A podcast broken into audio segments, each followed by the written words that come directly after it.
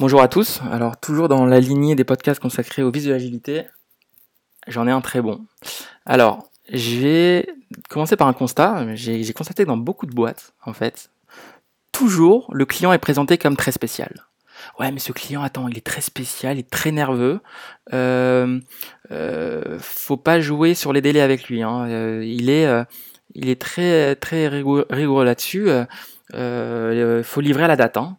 Euh, c'est pas comme les autres clients que tu as pu connaître. Chaque entreprise aura à chaque fois un client qui est en fait le vilain petit canard de l'ensemble de tous les clients de toute la France. Ok, mais bon, c'est un constat assez sympathique. Au final, le mot d'ordre, c'est euh, euh, faut livrer vite, faut livrer très vite. Très bien. Je suis allé dans le cadre d'une de mes précédentes missions. J'étais au contact d'autres développeurs euh, pour une application web et je les ai regardés travailler le premier jour. Donc j'arrivais, je les regarde.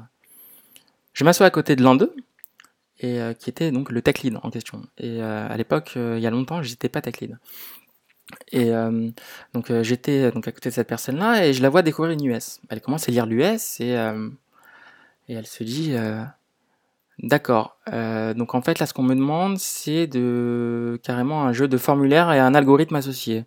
Donc en fait ce qu'il va aller faire, bon, un exemple tout simple, tu as 18 champs dans un formulaire, ok, Angular disons, euh, tu as, un, donc JavaScript, tu as, as, un formulaire à remplir, et quand tu valides, ça doit te calculer le prix du livre, en fonction de toutes ces données-là. Voilà, il y, a un livre, il faut calculer le prix. Il dit d'accord, très bien, euh, bah super, j'ai fait mon composant Angular du formulaire et compagnie, et après euh, je vais inclure ma logique euh, qui va me permettre le calcul en fonction de ces champs. Je regarde travailler. Et euh, donc il commence il ouvre, euh, bon je vous passe euh, toute la triangulaire des fichiers, etc. Donc il ouvre un fichier, commence son code de logique. Donc il avait fait le formulaire très bien, il fait le, code de la logique et il se dit, euh, bah là normalement, quand on valide au submit du formulaire, d'après ma logique, ça devrait pour ces données-là envoyer 63, 63 euros le livre. Qu'est-ce qu'il fait? Et donc il écrit du code, puis il a confiance en lui, il ouvre le browser. Donc déjà le browser il charge, il ouvre le browser il remplit les 18 champs dans le formulaire, il appuie sur le bouton valider, et il trouve qu'il a marqué 54, et pas 63. Qu'est-ce qu'il fait? Il revient dans le code. Et il se dit, hm, il y a un problème. Euh, ah, je sais, je sais, c'est bon, j'ai trouvé. Euh, il faut faire ça. Ah, il manque ce if là. Ok, hop, j'ajoute. Tac. Il rouvre le browser. Et ensuite, il regarde le résultat. Il remplit les 18 champs. Et ça rafraîchit. Il remplit les 18 champs. Il appuie sur valider. 58. Hmm, c'est toujours pas 63. Là, il réfléchit et ça l'agace même. Il se dit, oh là là. Et là, il va utiliser un pattern qui est très commun chez les développeurs, euh, que je trouve ultra bizarre. On l'a tous utilisé, mais franchement, je m'en suis vite débarrassé. C'est un console.log avec marqué une phrase à l'intérieur en général yo. Moi j'appelle ça le pattern yo. Voilà, c'est genre je ne sais pas si mon code passe dans la portion de code que j'ai fait. Il y a des if, des else et compagnie. Je sais pas si à un moment donné euh, mon code passe là-dedans alors qu'il est censé passer selon euh, mon esprit. Euh, je vais je vais inclure un console.log.io et normalement dans le browser quand le code va s'exécuter, je devrais voir le yo apparaître dans la console. S'il n'y est pas, c'est que j'ai manqué quelque chose dans la logique, c'est que le euh, je ne suis pas en phase avec la logique qui est marquée. Donc euh, il fait ça, il trouve et il n'y a pas son yo. Son yo ne s'affiche pas. Donc là, il se dit, d'accord, en fait, il, il passe pas dans cette portion-là. Il règle, il règle, il règle, il re reteste, il rouvre le browser encore une fois, il remplit les 18 champs, et là, il y a le yo qui s'affiche. Cool, il y a toujours marqué 58. Cool, maintenant, je sais au moins que c'est là le problème. Ok, voilà, 58. Euh, ensuite, il va faire une petite manip, et il va dire, il change, il change, il change, il relance le browser, 63, c'est bon. Ah, il est heureux. Ah, là, il est heureux. Et il dit 63. Et et ensuite, donc, il se dit, d'accord, maintenant c'est une partie de l'algo, maintenant il y a aussi, dans ce cas-là, il faut afficher que le livre c'est 75 euros. Il repart. Il, fait des, un petit, petites portions de code à l'intérieur. Il reteste, ça affiche 72. Ah, il est content. Alors il se dit, attends, on va voir quand même si ça marche donc pour tous les cas. Il retente le cas du 63. Il tente, 62, pas 63. Ah, là il pète un câble. Et là, on le sent un peu plus nerveux. Et là, il va rejouer avec des consoles log. Et il va rejouer à un moment, je, le regarde et je lui dis euh, euh, T'as pas l'impression de, de, de, perdre du temps là? Euh, T'as pas l'impression de bidouiller? Et là, il me dit, mais je suis désolé, enfin, faut trouver l'algo. C'est c'est compliqué, Michael. Hein, je veux bien te voir moi à l'œuvre. Regarde, c'est compliqué. D'accord, mais t'as pas l'impression de perdre du temps à ouvrir le browser, le fermer, revenir, à faire du bidouillage total avec un console.logio qu'en plus t'as oublié d'enlever ensuite dans le code, qui part en prod avec ce console.logio. Euh, et au final, t'as un code qui marchouille, ok, avec peut-être énormément de code mort. Et là, tu te dis, euh, euh, tu te dis pas en fait que, est-ce que t'es fier de ton code là? Là, t'es fier de ton code? Et il me dit, bah, bah ouais, ça marche, hein, ça répond à l'énoncé a pas de souci, ok, ouais, ça répond à l'énoncé, mais euh, la manière, elle est magnifique. Elle est quand même magnifique. C'est un peu comme l'équipe de France pendant les premiers matchs de la Coupe du Monde. Ils ont gagné, d'accord, mais la manière n'y était pas du tout. Est-ce qu'on peut être fier de ça? Sincèrement, pour ma part, non. Euh, et donc là, et, là, il me regarde et je lui dis, mais, mais pour, pour, pourquoi t'as fait ça comme ça? Il me fait, écoute, euh, l'algorithme là, euh, euh, était un petit peu complexe, jouer avec un formulaire, etc. C'est ma pratique que je fais depuis plusieurs années. Voilà, là j'ai trouvé de la solution, donc c'est bien, je peux le dire maintenant. Je peux, je peux clore le ticket. Je fais attends, attends, avant de clore le ticket. Regarde, t'as une duplication ici. Tu peux, tu peux juste changer ces deux lignes là et tu vas voir ça. ça... Non, non, Michael, attends, je viens de trouver la solution. Là, faut livrer super vite. Ok, j'ai déjà galéré. Euh, là, on livre, c'est bon. On, on, fera le ménage plus tard. là, ça marche et je passe un autre ticket. Et, je lui dis, euh, d'accord, mais il y, a une contradiction dans ce que tu me dis. Tu me dis que tu as envie de livrer vite. Et moi, ce que je constate, c'est que tu as mis des plombes à faire un code de 5 lignes. là. Euh, j'ai du mal à comprendre ta conception de livrer vite. Ah, Mickaël, j'aimerais bien t'y voir, toi. Comment tu ferais? Bah, euh, tu connais TDD Ah, écoute, me parle pas de tests. Déjà que j'ai galéré à faire tout ça, si en plus il faut faire des tests, je livre jamais en fait. Euh, J'écoute TDD, c'est pas ça. Hein. TDD, c'est pas des tests. Alors ok, il y a le mot test dans le nom, mais c'est faux. C'est juste pour dire que la pratique utilise l'outil de test unitaire, mais ça n'a rien à voir avec des tests. Euh, Qu'est-ce que tu me racontes là, euh, Michael euh, Je lui dis, est-ce que tu sais ce que c'est TDD Je lui dis, oui, c'est écrit ton test avant, et après, euh, tu, trouves l'algo qui fait passer ton test. Donc là, j'aurais fait le test pour 63 et 72 et j'aurais trouvé l'algo. Je fais, non, c'est pas ça. Ça s'appelle test first. Ça, c'est quand tu écris ton test global, ok Et qu'après, tu dois te démerder pour trouver l'algo qui va avec. T'es euh, es en mode aventurier comme tu l'étais. Et, je lui dis, euh, et cette pratique test first n'a rien à voir avec TDD. Je lui dis, mais alors en quoi TDD et, euh, Pourquoi TDD, Michael? Pourquoi j'utiliserais? Bah, Si je te dis que là, ton code, tu l'as trouvé en deux jours, ok? Imagine que si je te dis que ton code, tu l'aurais trouvé en 10 minutes. Hein? 10 minutes versus deux jours.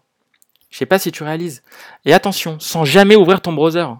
Sans ouvrir ton browser moi, quand je, Michael, moi, donc là je parle pour moi, quand, quand je, quand je développe une application web, j'ouvre quasiment jamais le browser. Je l'ouvre que quand je veux vérifier qu'un composant s'affiche ou quoi en fin de journée avant de partir, je regarde quand même ce que j'ai fait, euh, que j'ai fait marche sur le browser. Mais avec une pratique TDD, tu n'as pas besoin de faire ça. Parce que c'est l'ordinateur qui va te dire si t'as bon, pas le browser. Et l'ordinateur, il est intégré dans ton IDE. Enfin, c'est la console de, de, de ton IDE qui va faire office, en fait, de feedback. T'as plus besoin d'ouvrir ton browser. Ah. Mais, euh, mais je comprends pas, euh, faut créer des tests et des fichiers en plus, euh, comment tu vas aller plus vite, etc. Et eh ben, si je te dis qu'en fait, tu vas plus travailler tout seul, mais tu vas travailler avec la personne la plus rapide et la plus intelligente du monde. Qu'est-ce que t'en penses? Euh, D'accord, Michael, mais c'est qui? C'est ton ordinateur. Ton ordinateur va agir avec toi, il va être ton copilote. Il va te souffler les réponses. Imagine ça, imagine ce concept où tu as un algo qui fait 25 lignes comme tu as trouvé avec des boucles fortes, des if, des, des trucs, des imbrications, etc. Imagine qu'il va petit à petit te donner la solution qui amène à ça. Mais, il veut, mais, l'ordinateur ne voudra pas que tu écrives parce que tu es moins intelligent que lui, il voudra pas que tu écrives tout d'un coup. Il va te faire venir à l'idée, il va, il va te faire émerger ton code. Tu vas commencer petit, puis gros, puis gros, et ton truc va émerger tout seul en fonction des tests. Un test égale un peu de code un test, un peu de code. Un test, un peu de code. Mais quand je dis un peu de code, c'est pas euh, je vais écrire 3, 4 lignes, 5 lignes. C'est je vais écrire peut-être une lettre. Une ligne grand maximum si c'est bien fait en général. Et après tu peux arranger. Là tu me disais tout à l'heure ouais désolé ça marche là je peux pas arranger. Je sais que mon code est mais je peux pas l'arranger. Peut-être ça va encore merder. Euh, je peux pas je peux pas y toucher. Avec TDD, t'as plus de problème. Parce qu'au final, cette pratique-là, au final, te crée des tests. C'est une conséquence de la pratique. Mais la pratique TDD, à quoi elle t'a servi? À aller plus vite à trouver ton algorithme beaucoup plus vite. Ce que tu aurais fait, ce que tu as fait en deux jours, je t'assure, et je le fais devant toi, et on l'a fait devant, ensemble, 10 minutes. 10 minutes. Allez dire ça au manager. Allez dire ça au manager qu'il y a une technique qui existe, que tout le monde ignore, ou en tout cas que tout le monde ne pratique pas, ou que tout le monde interprète mal, qui permet de faire une tâche non seulement sans code mort, parce qu'avec TDD, t'as pas de code mort, c'est bien fait. J'en parlerai dans un autre podcast de ça. Hein. Euh, TDD, qui est testé. Ok, c'est une conséquence, mais au final, ça crée un rapport de test. Très bien. Que tu peux modifier à, ta guise, parce que tu as tes tests qui vont te couvrir. Tu peux le modifier, tu peux rendre ton code joli. Tu peux utiliser des, nouveaux termes dans le langage que tu connais pas. Par exemple, pour parser un int en TypeScript, tu peux mettre un plus. C'est dans le langage. Mais toi, tu étais parti dans le truc classique euh, JavaScript, les parsings et compagnie, et bah tu peux essayer le plus, voir si ça marche. Ce que tu n'aurais jamais pu faire si tu n'avais pas tes tests. Tu aurais été stressé comme pas possible, tu serais dit vite, faut que je passe à l'autre US, tu l'aurais jamais fait. Et avec ce petit jeu-là de d'être euh, d'avoir peur de changer son code et d'avoir peur de son code, quand t'as pas tu t'as peur de ton code, quand t'as pas de test qui t'assure que tout, tout fonctionne au final, t'as peur de ton code, et eh ben ça grossit, ça grossit, ça grossit. Sprint 1, sprint 2, à la limite ça passe, sprint 3 c'est la catastrophe. Il faudra expliquer à ton client que t'as pas pu livrer. Et donc au final, les projets qui disent que TDD, on n'a pas le temps, ah non, on n'a pas le temps. C'est des personnes qui ne savent pas du tout ce que c'est, qui n'ont pas idée de ce que c'est, et qui ont interprété ça comme étant des tests. Et évidemment, dans la tête de personnes, surtout avec un ego énormissime, quand tu leur dis tester, c'est déjà induire le, le, fait que c'est possible qu'ils émettent des erreurs dans leur code. Non, eux, ils ont une confiance du tonnerre en eux. Ils se disent, moi, tester, mais c'est douter. Je vais, je... non, j'ai pas testé. Déjà que je lis, c'est très bien. Je ferai les tests plus tard. Mais le problème, que tu veux, si TDD ne peut pas se faire plus tard, le TDD, c'est c'est comme un copilote, c'est comme un mec dans un rallye. Voilà, il y a son copilote qui lui donne les virages. Ok?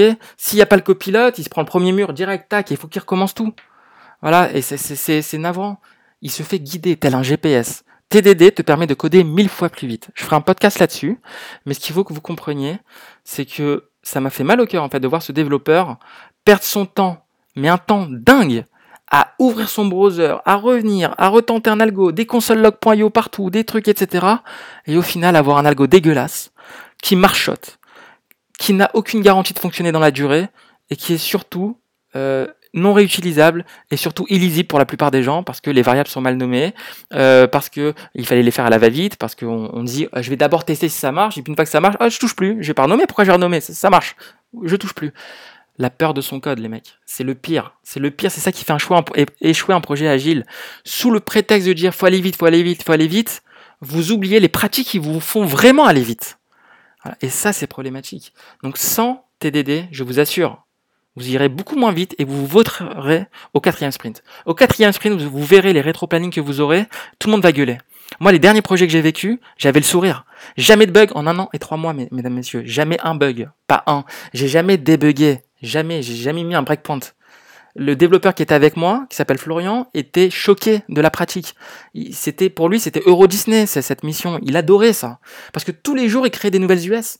Tous les jours, il se disait on améliore le logiciel, on régresse jamais, on, galère pas, on comprend, on maîtrise totalement notre logiciel. 1350 tests unitaires, mesdames, messieurs, dans mon logiciel. 1350. On était deux développeurs, 40 000 lignes de code. Ok, on a mis six mois. Imaginez. Donc, six mois quand d'autres équipes qui sont 10 développeurs mettent 10 ans et qui pondent quelque chose qui marche même pas. Ok? Donc cette pratique-là, c'est pas pour faire beau, c'est pas pour faire mieux que le mieux. TDD est indispensable. Ça aujourd'hui, moi j'en pratique depuis 2011. Dans tous mes projets, je peux constater, j'avais la façon de faire avant sans TDD et la façon maintenant, c'est indispensable. Je, je mettrais 4000 fois plus de temps à avoir un super code sans TDD qu'avec TDD et en plus il serait bancal. Voilà. Donc au final, ne faites pas euh, l'erreur de penser que agile veut dire aller vite euh, sans les bonnes pratiques de code. Arrêtez de ça. Oui, TDD, avec TDD, tu auras plus de fichiers, évidemment. Il y a les fichiers qui agissent en tant que futur test. C'est un petit peu ça. Mais ce sont des fichiers, dans Test Driven Development, il y a marqué Driven, t'es drivé par les tests. C'est les tests qui vont t'ordonner d'écrire du code. Jamais l'inverse. C'est pas t'as du code et peut-être si tu veux tu fais des tests. Non. L'avantage c'est quoi? C'est que ces petits tests sont intelligemment choisis intelligemment choisi. C'est pas les tests de l'US. Les tests de l'US 6312 sont trop complets.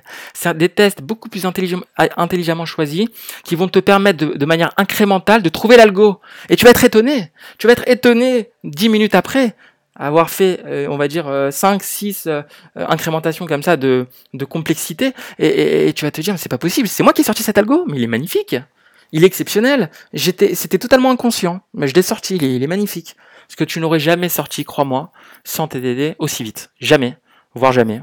Voilà. Donc, cette pratique, ne la négligez pas. TDD, en agilité, c'est essentiel. Un projet sera jamais agile sans TDD. Parce que demain, imaginez demain, le, mode de calcul il change. Où il y a une nouvelle donnée qui, rentre en jeu pour calculer le prix du livre.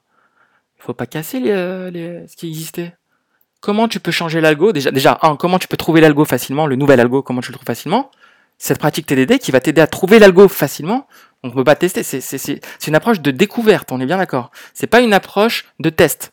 Et au final, la chance de cette pratique, c'est qu'au final, ça te fait office de test et même de documentation. Tu veux comprendre comment l'algo fonctionne, comment, comment bah, tu regardes, tu regardes les tests, ils sont bien nommés. Je, je ferai tout un podcast sur le nommage des tests, parce que tout ce que je vois dans les entreprises, c'est catastrophique.